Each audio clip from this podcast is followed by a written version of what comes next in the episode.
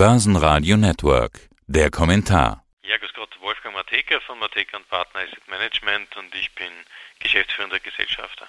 Die ja. Wall Street rennt von Rekord zu Rekord, der DAX auch. Der ATX hat zwar noch keine Rekorde, aber auch eine ordentliche Rallye zu bieten. Und wir merken uns die Kurse, auch die aktuellen Kurse und Rekorde ja schon gar nicht mehr. Wird ja eh demnächst getoppt, so zumindest die Stimmung. Aber da öffnet keiner mehr Champagnerflaschen. Es gibt gar keinen Grund mehr zum Feiern. Es wird eher mit der Schulter gezuckt. Herr Matejka, wann ist denn mal Schluss damit? ja, genau, wenn wir das alle wüssten.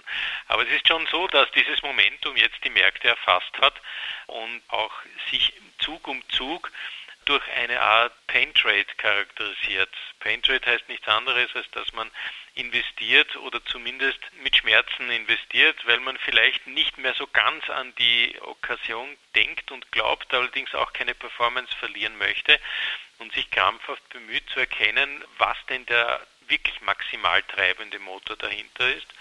Und in dieser Situation befinden wir uns derzeit ganz logisch, denn wir haben auf der einen Seite ein sehr depressives Umfeld mit dem ganzen SARS-CoV-2 pandemischen Effekten, mit dem vielleicht noch nicht so optimalen Impffortschritten, mit den plötzlich wieder entstehenden globalen Unterschieden, Stichwort China, USA, Europa. Und dann haben wir auch noch die ein oder anderen Hedgefonds, die da dazwischen grätschen und die Broker, die das begleiten. Das heißt ein Umfeld, das jetzt nicht von stabiler Sicherheit ausgeht, was ja sowieso für die Aktienmärkte nie zu gelten hat, aber dem gegenüber steht eigentlich die Erwartungshaltung, Hoffnung eines Verlassens der Corona-Effekte durch Impfungen und auf der anderen Seite auch das sich absichern des zur Verfügung stehens der Finanzhilfen, die jetzt dieses Wachstum aus der Corona-Krise heraus begleiten. In diesem Spagat befindet man sich, also zwischen dem Naherlebnis und der Zukunftsprognose, die man halt abgesichert haben möchte. Derzeit gewinnt die Prognose. Und deshalb Paint Trade. Sie haben ja gerade den ja. Begriff selbst schon verwendet. Es tut ja nicht nur weh, sich quasi dann über seinen eigenen Schatten zu springen und das eben doch zu tun, sondern es kann ja auch wehtun, wenn es nicht funktioniert. Also dieses etwas ungute Gefühl hat man ja auch nicht ohne Grund. Ist denn das ja. Risiko erhöht gerade? Ja, das ist es. Also man hat diesbezüglich halt in den ganzen Risikomodellen einen Faktor drinnen, das heißt, das Risiko der Vergangenheit zu analysieren, um es dann für die Gegenwart und dann Zukunft entsprechend behandelt zu wissen. Und diese Rückblicke, die haben natürlich in Phasen einer sehr hohen Volatilität eine gewaltige Innenkraft, nämlich die zerren das Investment an den Boden und nageln es dort fest. In dem Moment, wo allerdings dieser Rückblick sich statistisch betrachtet, risikomäßig reduziert, sprich die hohen Schwankungen, die vor einem Jahr uns noch beschäftigt haben, sich aus dieser Statistik herausarbeiten, weil sie nicht mehr betrachtet werden, sieht das aktuelle Risiko bei vielen dieser großen Portfolien plötzlich erträglicher aus. Und genau das setzt dann auch Art Befreiungsschritte in Gang, die es mit sich bringen zu sagen, hey cool, jetzt hast du wieder mehr Budget, um deine Investments zu tätigen. Und unbenommen, ob jetzt die Märkte hoch oder tief sind, kommt dieses neue Budget an die Märkte. Und das wird sehr oft auch eigentlich bewusst investiert, weil hier auch wieder, Paintrade, möchte kein Manager jetzt unterinvestiert sein, wenn der Markt weiterläuft ganz eine, eine spannende und teilweise amorphe psychologische Situation. Ja, neben Pain Trades gibt es ja noch zwei andere englische Phrasen, Anglizismen oder neudeutsche Begriffe, Kürzel, die da immer wieder einfließen. FOMO und TINA, also die Fear of Missing Out und There is no alternative. Das sind die Wörter. Alle wollen in den Markt, wohin auch sonst. Ich stoße mich ja, aber so ein genau. bisschen an dem Argument, muss ich ganz ehrlich sagen, weil wenn das so einfach wäre, dann braucht man ja keine Fondsmanager mehr, keine Vermögensverwalter, keine Analysten, keine Analyse ja, und im Prinzip auch kein Börsenradio. Also jeder kann einfach alles kaufen und wird damit reich. Ja, das, ist sehr pauschal formuliert. Gott sei Dank gibt es ja dann noch eine ziemlich starke Vielfalt an den jeweiligen Assetklassen, Märkten. Und jetzt einfach in, in die Aktie zu investieren, sprich, der ist eine Alternative rein in die Aktie, macht niemanden wirklich glücklich, weil man muss ja auch wissen, was man hier kauft. Und genau das trägt Gott sei Dank die Märkte auch äh, sehr intellektuell. Das heißt, die Sektorrotation, die Titelrotation, das fundamentale Auseinandersetzen mit dem Thema, wer kommt wie schnell, wann, wo aus der Pandemie heraus, das trägt die Märkte. Es wirkt auf den ersten Blick wie ein pauschales Momentum, aber ist es auf den zweiten Blick nicht mehr. Also dieses Tina und, und die FOMO, die sind zwar quite nice, wenn man sie halt ja, in die Diskussion oder ins, ins Gespräch wirft, bringen allerdings mit sich, dass man sich danach viel tiefergehend damit auseinandersetzen muss. Denn auch vom Risiko her gibt es unterschiedliche Investoren, die hier eine Risikotoleranz zeigen. Manchen ist es das Risiko eigentlich je höher, desto besser die findet man sehr stark in diesen stark wachsenden Technologiewerten. Die hat noch keine fundamentale Basis, wie ein Versorger beispielsweise hätten und auch die Dividende noch keine Rolle spielt. Andere gehen genau in diese Werte, weil sie sagen, hey cool, ich möchte zwar dabei sein, aber zumindest relativ abgesichert.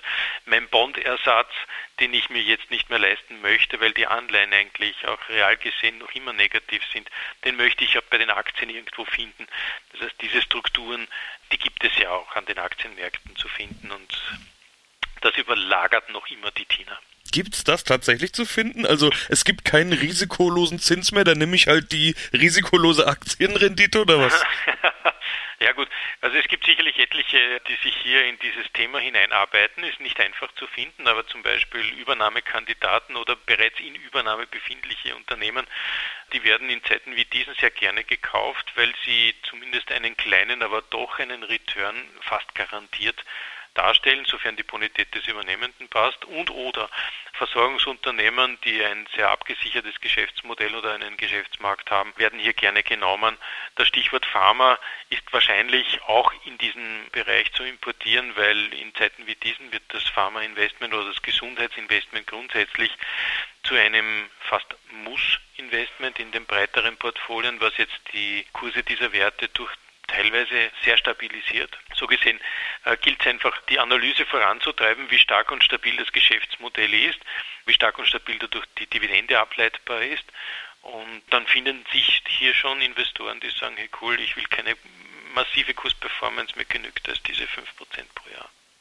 Ich will nur mal auf meine Eingangsfrage zurückkommen, nämlich wann ist denn mal Schluss damit? Äh, auch der breite Markt steigt ja, ja, ja, aber wir haben doch jetzt diese Situation. Startschuss für diese Rallye waren die Impfstoffe im November, als es mhm. hieß, jetzt sind wir soweit, bald ist Corona ja. besiegt. Aber wir sehen doch, dass es um einiges langsamer läuft, als wir das vielleicht im November mal gedacht mhm. haben. Gerade Europa, wir sind im Lockdown, teilweise wieder im Volllockdown, im harten mhm. Lockdown. Egal, wie man das jetzt von Land zu Land bezeichnen will, aber das ist nun mal die Realität. Die Börse suggeriert ja, dass alles super super ist. Man hat immer von Goldilocks-Szenario gesprochen. Ja.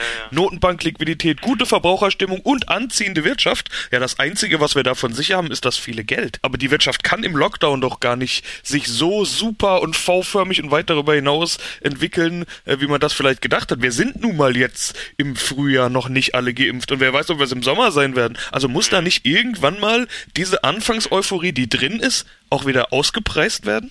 Es gibt drei Faktoren, die als Antwort gelten können und alle drei, glaube ich, haben ihre Stärken.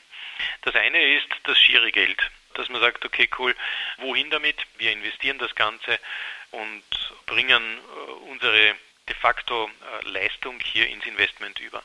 Das zweite ist, dass es die industriellen Prozesse global eigentlich gesehen gar nicht mehr so schwer haben. Das heißt, die Industrie an sich ist in der Lage gewesen, dieses Thema Corona durch bereits fortgeschrittene Digitalisierung, aber auch durch eine durch sehr hohe Automatisation weiterzuführen und weiter zu halten. Sprich, die Produktionsunterbrechungen, die noch letztes Jahr waren, waren überwiegend durch einen Abriss der Lieferketten, aber vielleicht gar nicht mehr so stark durch den Abriss der Auftragseingänge geprägt, es sei denn die ganzen Konsumwerte, aber die holen massiv entsprechend wieder jetzt auf.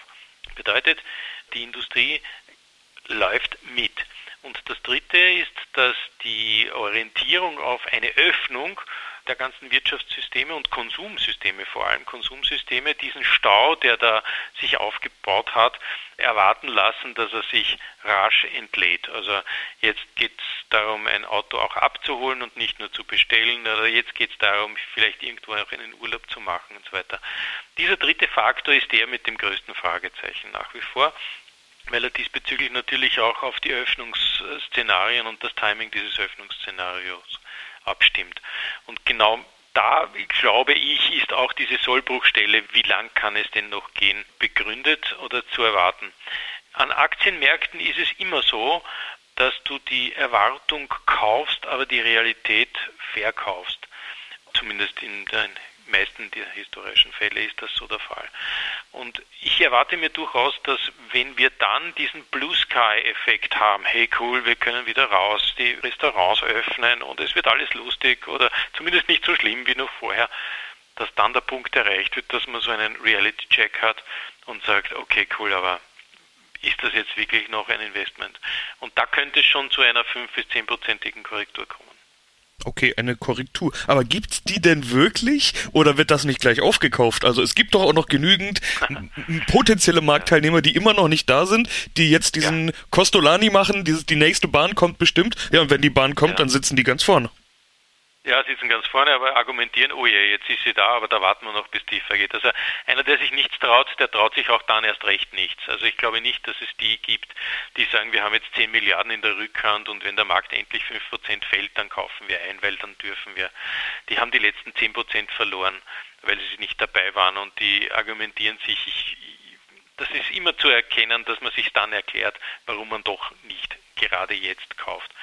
Ich glaube, dass es, wenn dann eine Art äh, Strukturwandel geben wird, wenn wir auch von der politischen Seite her diese Unterstützungsmethodik, wie es in Amerika derzeit der Fall ist, auch in Europa kennenlernen, dass man investieren darf, weil man damit auch Wirtschaftswachstum erzeugt, dass sich auch die Regularien entsprechend mehr öffnen, um auch Kapital in die Märkte zu lassen und oder, dass das bereits die uns zum Schutz zugewiesenen Einheiten selbst tun. In Amerika ist die Notenbank wahrscheinlich aktiv, in Japan ist sie offiziell aktiv, in Europa ist es die Schweizer Notenbank, die offiziell aktiv ist. EZB hält sich noch bedeckt und still und sagt, eigentlich dürfen wir es ja nicht, aber es hindert niemanden daran, vielleicht darüber nachzudenken. Also das könnte schon noch passieren, dass man hier auch eine Art stabilisierendes Momentum in einer Art regulatorischen Einbindung, stärkeren Einbindung erfährt. Was ja zu begrüßen wäre, weil Kapitalmärkte sind gerade in solchen Phasen enorm wichtig. Ja, dann schauen wir doch mal, was das Ganze für Sie bedeutet. Wie stellen Sie sich auf, beziehungsweise wo investieren Sie jetzt noch? Investieren Sie überhaupt noch oder sind Sie auf der die nächste Bahn kommt bestimmt Seite? Was machen Sie gerade? ja, na gut, ja, wir, wir tanzen alle ganz knapp an der Tür und sehr viele tanzen schon außerhalb der Tür. Die Selektion ist natürlich sehr stark auch von der Erwartungshaltung geprägt, rasch Momente zu bekommen, die nach unten reagieren. Das heißt, was ich mache, ist eine Art Alpha-Absicherung.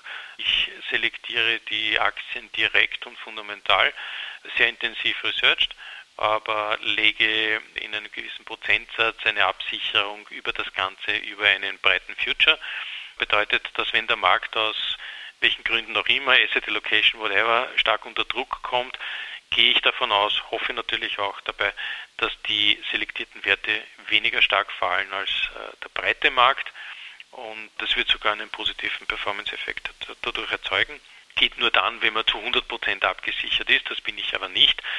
Bedeutet, dass ich nach wie vor daran glaube, dass in einigen Sektoren oder relativ breit aufgestellten Wirtschaftsbereichen die Musik nach wie vor ziemlich laut spielt und gut spielt.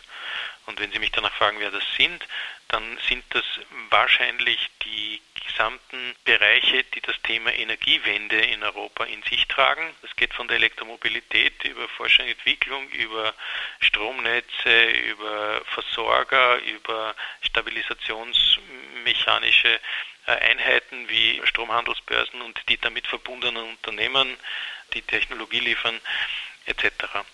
Und dann gibt es auch das Momentum des Consumer Discretionals, also die nicht Basisgüter-Konsumwerte, die jetzt auch in der jetzigen Phase durch das Onlinehandeln und oder auch in der Eröffnungsfantasie durch das rasche Konsumieren der aus der Sicht der Konsumenten notwendigen Investments, wie beispielsweise eben das Auto, durch einen Höhenflug zu erwarten haben denen bin ich sehr konzentriert. Und ein Sektor natürlich gibt es dann noch, das ist der Infrastruktursektor, der nicht nur in Amerika gerade gehighlightet wird, sondern seit über einem Jahr auch in Europa. Mateka, vielen Dank für diesen Überblick. Gerne, Herr Lim. Börsenradio Network AG. Wir machen Börse hörbar und verständlich.